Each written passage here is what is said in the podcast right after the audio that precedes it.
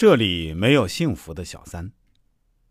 我们继续来讲述这个故事，这也是一则真实的经历。如果大家想找我看看，欢迎添加我的 QQ 号八五幺幺幺九零幺三。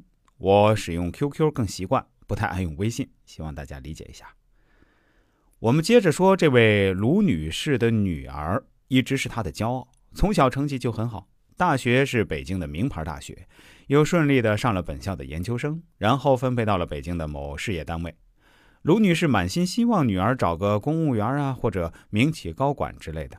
但是女儿偏偏和一个外地的小伙子啊，具体地点就不说了，免得引起地域之争。他们走到了一起，并且瞒着她已经同居。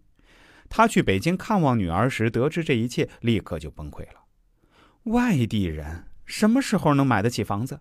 我女儿是研究生，她一个本科生怎么配？我女儿是事业编制，那男的在私人公司有啥前途？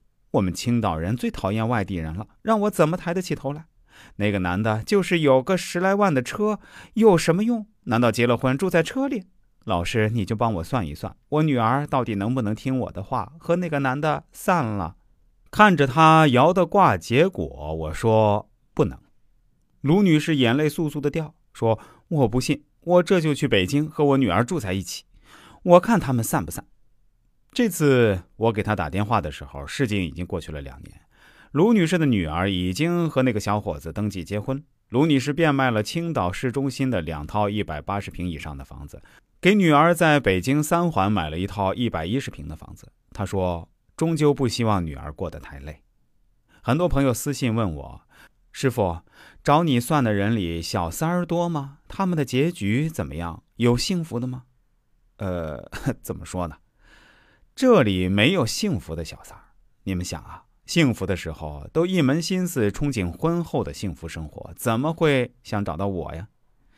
到我这里来的以下三种情况多一些：第一，男方迟迟不离婚，但一直承诺离婚，问一下到底什么时候能离下来。第二，男方突然冷淡，表示要断了关系，不甘心问原因的。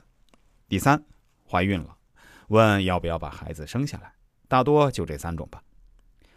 刘女士的情况很复杂，因为她已经把孩子生下来了，她抱着孩子来到我这里，但她问的问题自始至终都与男方无关。